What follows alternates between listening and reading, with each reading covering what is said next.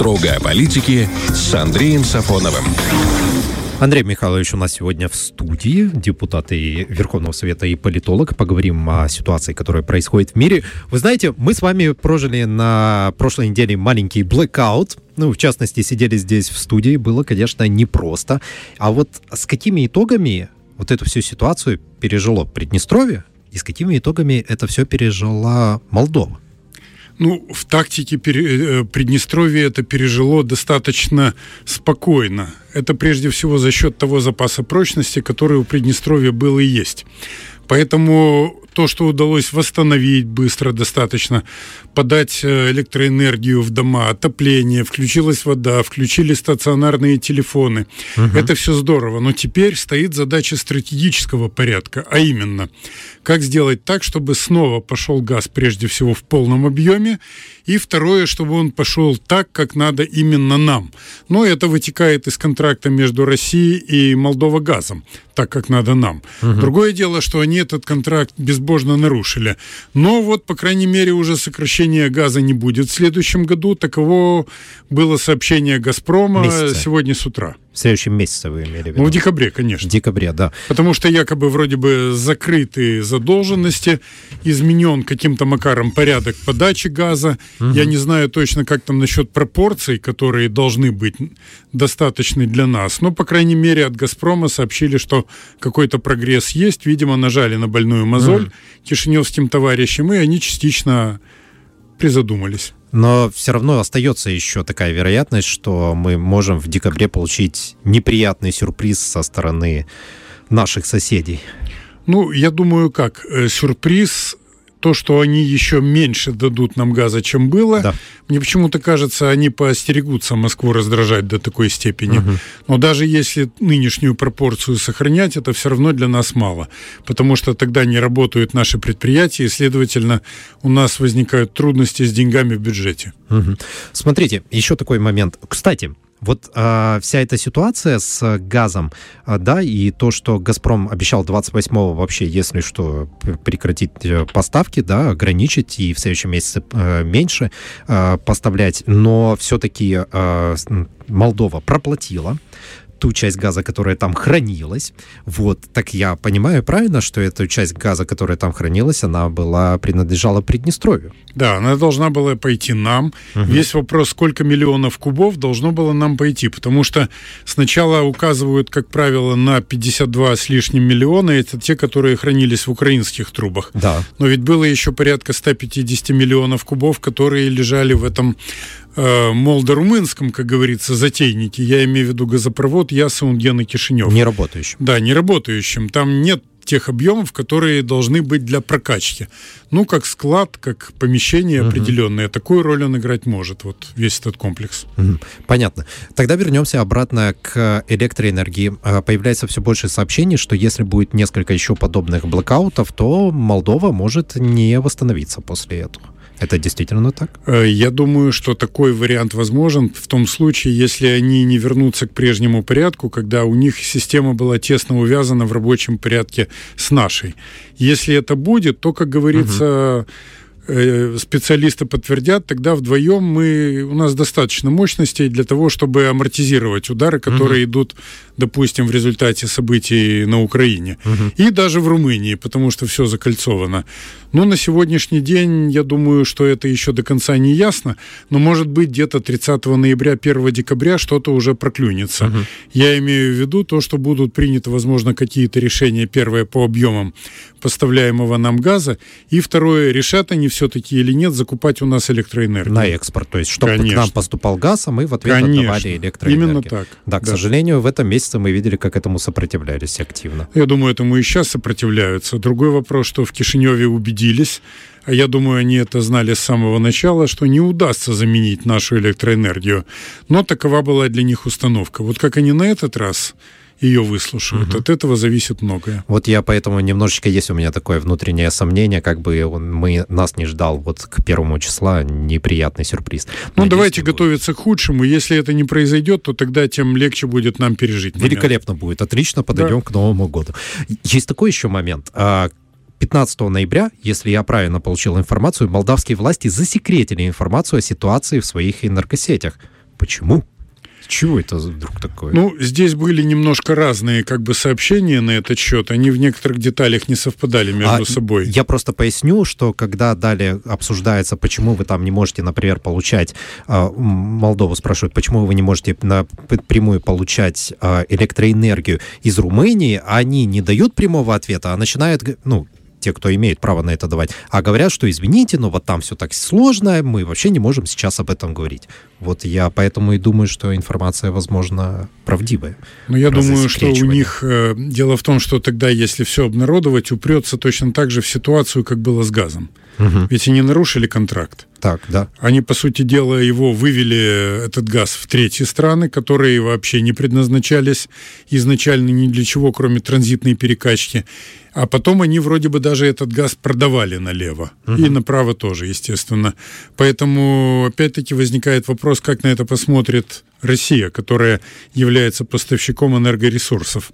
Ну и тогда с электроэнергией тоже были разные сообщения, куда они ее девают, угу. куда они часть электроэнергии перегоняют и кому помогают. Ну, я думаю, что лишний скандал им сейчас, может быть, и не нужен. Только-только оправились от газового. Угу. А насчет еще газа вообще, насколько целесообразно хранить вот тот газ, который ты покупаешь, а, на чужой территории? по сути, и в неработающем газопроводе. Я думаю, что это, не, конечно, с технической точки зрения не обязательно. Другой вопрос, что они выполняли, видимо, какие-то обязательства перед этими странами по их поддержке. Угу. Но опять-таки в знак солидарности рванули под козырек и начали делать то, что они делали. Но в контракте-то это изначально не было сказано. Угу. Было сказано так, вот мы даем газ, он проходит через Украину транзитом, затем Приднестровье получает такой-то процент от объема поставленного газа, а Молдова другой. Они это просто, как сейчас говорят, тупо нарушили. Угу. Ну а если ты нарушаешь условия контракта, ты становишься уязвим. Угу. Ну, просто когда твоя, твоя вроде бы как собственность, тем более, когда ты ее оплатил, она хранится в каком-то чужом доме, ты же не сможешь ее охранять, эту собственность, и под первому требованию просто ей воспользоваться. Всегда есть риски. Ну, для начала отметим, что Кишинев не самостоятелен в этом плане. Скорее всего, они делают то, что от них потребовали. Это раз. Но, с другой стороны, там ведь не просто так сказано. Мы вам продаем, и вы храните где угодно. Вы распределите для начала, что Приднестровью свою долю отгоните. Вы этого не сделали. Более того, вы Приднестровский газ забрали себе для того, чтобы не только помогать каким-то третьим странам, но еще и вдобавок в течение зимы иметь для себя резерв. Если будет, допустим, с Москвой разрыв, uh-huh. то вы будете греться за счет других. Так не бывает. Угу, понятно. А меня тут попросили уточнить, может быть, вы знаете, что за странная история происходит с молдавским аэропортом? Спрашивают, это политическое вообще или бизнес-решение? Что там? Объясните вообще, что, если в курсе, что там происходит. И... Ну, они формально его отобрали, отбирают, точнее, процедура сейчас как бы она идет в собственность государства. Но что Участник, это означает? Частного лица, да? Да, у частного лица. Но вот эти вот э, фирмы, фирмочки, лица отдельные, это принадлежат они тем, кто является противниками действующей молдавской власти. Назывались uh-huh. в этой связи фамилия Шора, не так часто называлась фамилия Плохотнюка, более, скажу, редко она называлась, но Шор назывался большей частью. И время от времени вбрасывается идея о том через СМИ, что это все, как говорится, Россия через подставных лиц покупала, закачивая свои деньги. Угу. Насколько я понимаю, это исключительно политическое решение для того, чтобы полностью выбить Москву с каких-либо значимых объектов на территории Молдовы. Угу. Вот если мы вспомним те разговоры, которые были о том, чтобы отобрать ГТС, да, у «Газпрома». Да. Вот тогда все становится на свои места. То есть они хотят западникам и румынам свою страну преподнести на блюдечке. Угу. И получится у них такая принудительная приватизация? Ну, не знаю. Так. Дело в том, что здесь зависит от того, заготовили ли какие-то ответные ходы москвичи. А если заготовили, то насколько эти шаги болезненные и неудобны для Кишинева. Интересно, его потом передадут в чью-то собственность, э, другую, более лояльного человека, или себе оставить? А то мы знаем примеры, когда проводилась такая принудительная, назовем это так, все-таки приватизация, да, и к чему она потом оборачивалась для государства. Ну, там может появиться либо фирма, либо холдинг какой-то, который будут, будет принадлежать либо подставным лицам, действующей молдавской власти, либо подставным лицам и фирмам, которые на самом деле принадлежат западникам и румынам. Вот таким образом, я считаю, может. Точно так же, как если они все-таки решат э, национализировать АО э, Молдова Газ, угу. то вполне возможно, да, появится такая фирма, которая полностью повязана на Вашингтоне, на Брюсселе, на Бухаресте. А захочет ли Газпром потом работать с новой компанией, которая появится на месте Молдова Газ? Вот в чем вопрос? Он, может быть, и не захочет, но тогда надо искать техническое решение, чтобы было два подписанта. Это Газпром и Тирасполь Трансгаз. Угу. Рано или поздно, кто бы чего ни говорил, этот вопрос станет острым. То есть рано или поздно мы все равно к этому придем. Я Очень. абсолютно в этом уверен. Ну и у нас техническая возможность, как я понимаю, есть. Ну, то есть не... А, я думаю, что есть, а в перспективе, кто знает, возможно, ее станет еще больше. Ага, я понял. Хорошо. Тогда смотрите еще такой момент. Это мы все про политическую ситуацию в Молдове и про людей, судя по всему, которые неугодны действующей там власти. Сейчас распространяют в соцсетях листовки, которые дискредитируют э, мэра Кишинева. Вот. И Автор этих листовок, как написано внизу, это ПАС, партия президента Майи Санту. А вопрос, зачем это делается? Это что, у нас внезапно Ион Чебан стал таким вот э, какой-то такой мощной фигурой, которую нужно подвинуть? Да, его, конечно, нужно им подвинуть. Они вообще крутятся в своем соку. Управленцев опытных и одаренных у них, судя по всему, нет. Но они страшно боятся допускать в свой круг кого-либо из-за пределов. Угу. Ну, будь то оппозиционеры или даже лояльные, но все равно не свои мы видим, что достаточно бездарная проводится политика, и признать ее несостоятельность означает необходимость уйти из власти. Но на это они не идут, потому что, во-первых, сами случайно ее получили, а во-вторых, американцы, видимо, дали им карт-бланш на то, чтобы они держались там э, зубами, руками, хвостом, чем угодно. Поэтому, как представляется, они хотят выбить все фигуры, которые не укладываются в их вот эту вот маленькую схему. И Чебан из таковых. Я не говорю, что он самая по себе весомая оппозиционная фигура, но как мэр столицы, он создает неудобства. В свое время, когда был такой эксцентрично молодой человек мэром Кишинева, как Дарин Киртуака, при коммунистах, он создал, не будучи опытным управленцем, огромные проблемы для команды Воронина, возглавлявшего тогда государство и партию коммунистов. В итоге именно в Кишиневе начался известный мятеж, который привел в итоге прошу прощения за тавтологию, к падению Владимира Воронина. Ну и, наверное, Майя Санду не хочет сейчас создавать такой же прецедент, но уже для себя. Понятно. Ожидает, что мало ли вдруг этот... Э, а есть, кстати, предпосылки, что мэр Кишинева может реально э, стать политической такой фигурой? Я просто слышал, что вроде как он собирался создать свою собственную партию. Да, но он долго с этим возится. Это один вопрос. Я понимаю все организационные моменты, которые Э, этому препятствуют или удлиняют задачу. Угу. Мне самому приходилось заниматься такого рода орг-работой. Поэтому я могу смело сказать, что если ты помимо политических задач еще и решаешь хозяйственные, а мэр столицы, он по определению должен в первую очередь быть хозяйственником, то, конечно, тогда ему не позавидуешь в этом плане. Но с другой стороны, он же сам политическая фигура, которая просто пришла на пост мэра Кишинева. Ведь раньше он был функционером партии коммунистов, угу. потом он уже, выйдя оттуда, как бы сам по себе был в значительной степени. Но то, что вокруг него формируется оппозиционная команда, это однозначно. А вот то, что бывшего президента Додона выпустили из тюрьмы, получается, все, его больше не боятся? Ну, как думаю... бы мы говорили о том, что его, да, скорее да. всего, закрыли, потому что... Я думаю, что сильно его как такового и так не боялись, потому угу. что э, за все время, когда шла борьба, он не организовал власти такое неудобство, которое бы заставляло его опасаться до дрожи в костях. Что касается Шора, здесь они боятся гораздо больше. Шор взялся за дело, его протесты идут достаточно серьезно, там участвует много людей, и главное, что видно, он не боится. Mm. Ну, Додона они долго не могли еще и держать в изоляции по одной простой причине. Надо было либо решаться на то, чтобы запустить полномасштабное уголовное преследование с тем, чтобы суд дал понять, что его закроют на, на несколько лет, либо надо было его выпускать. Но избрали такой паллиативный вариант, как бы его вроде бы и не посадили, но и до конца обвинения не сняли. Скорее всего, это сигнал. Будешь сильно дергаться, мы снова усилим давление. Хорошо, тогда еще такой момент, касающийся политической борьбы в э, Кишневе. А, сейчас стало появляться все больше материалов, которые говорят, что молдавские власти нынешние развязали себе руки и могут теперь давить неугодных. О чем это идет речь? Но это идет речь о том законе, который готовится Пока это законопроект, закон еще не принят. Но можно не сомневаться, что правящая партия продавит его или, по крайней мере, попытается продавить. О том, что дополнительные полномочия получает служба информации и безопасности Молдовы. А это действительно так. Они пытаются без э, санкций прокурора и решения суда передать органам государственной безопасности право прослушивать, устанавливать наружные наблюдения, вот, вести мониторинг социальных сетей и так далее, и так далее, и тому подобное.